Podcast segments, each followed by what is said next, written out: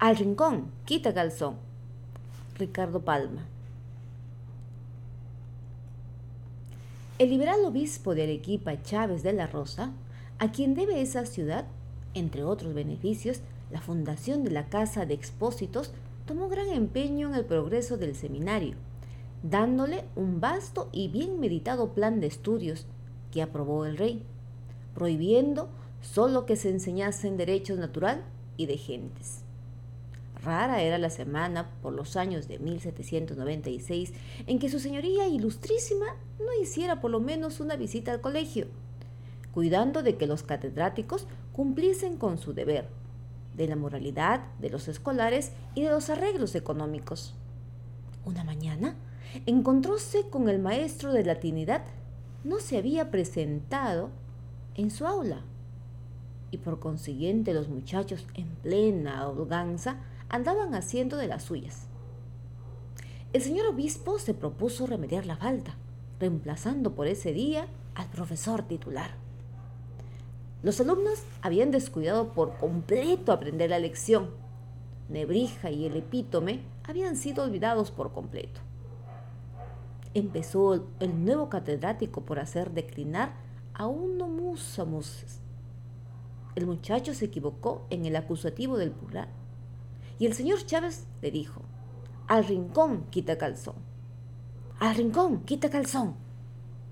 En esos tiempos regía por doctrina aquello de que la letra con sangre entra, y todos los colegios tenían un empleado, obedel, cuya tarea se reducía a aplicar tres, seis y hasta doce azotes sobre las posaderas del estudiante condenado a ir al rincón. Pasó a otro, en el nominativo de Kisbelkid ensartó un despropósito y el maestro profirió la tremenda frase. Al rincón, quita calzón.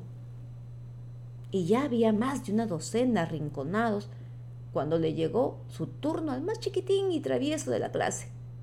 Uno de esos tipos que llamamos revejidos, porque a lo sumo representaba tener ocho años, cuando en realidad doblaba el número.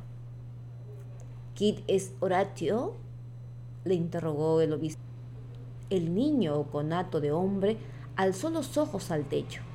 Acción que involuntariamente practicamos para recordar algo, como si las vigas del techo fueran un tónito para la memoria.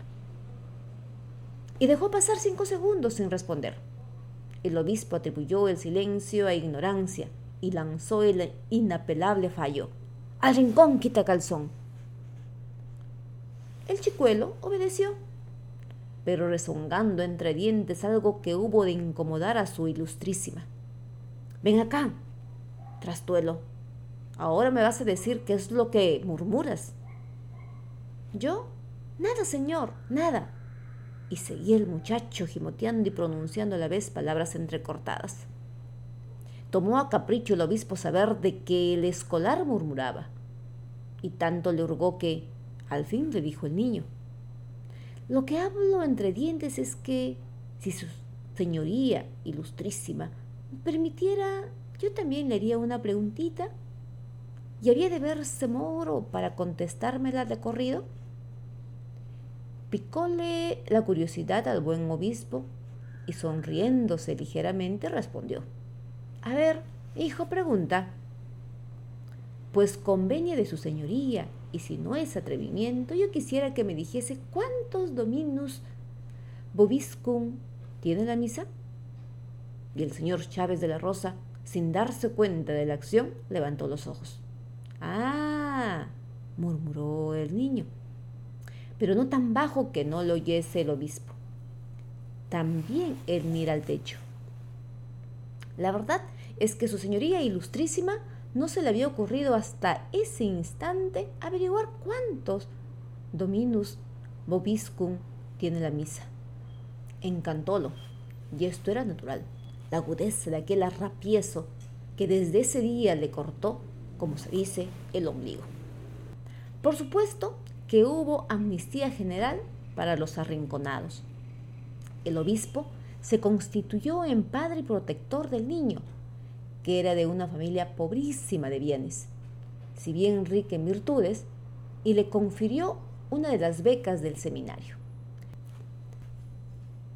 Cuando el señor Chávez de la Rosa, no queriendo transigir con abusos y fastidiado de luchar sin fruto con su cabildo y hasta con las monjas, renunció en 1804 al obispado. Llevó entre los familiares que lo acompañaron a España al cleriguito del Dominus Bobiscum, como cariñosamente llamaba a su protegido. Andando los tiempos, aquel niño fue uno de los hombres de la independencia, uno de los más prestigiosos oradores de nuestras asambleas, escritor galano y robusto, habilísimo político y orgullo del clero peruano. ¿Su nombre? ¿Qué? ¿No lo han adivinado ustedes? En la bóveda de la catedral hay una tumba que guarda los restos del que fue Francisco Javier de Luna Pizarro, vigésimo arzobispo de Lima, nacido en Arequipa en diciembre de 1780 y muerto el 9 de febrero de 1855.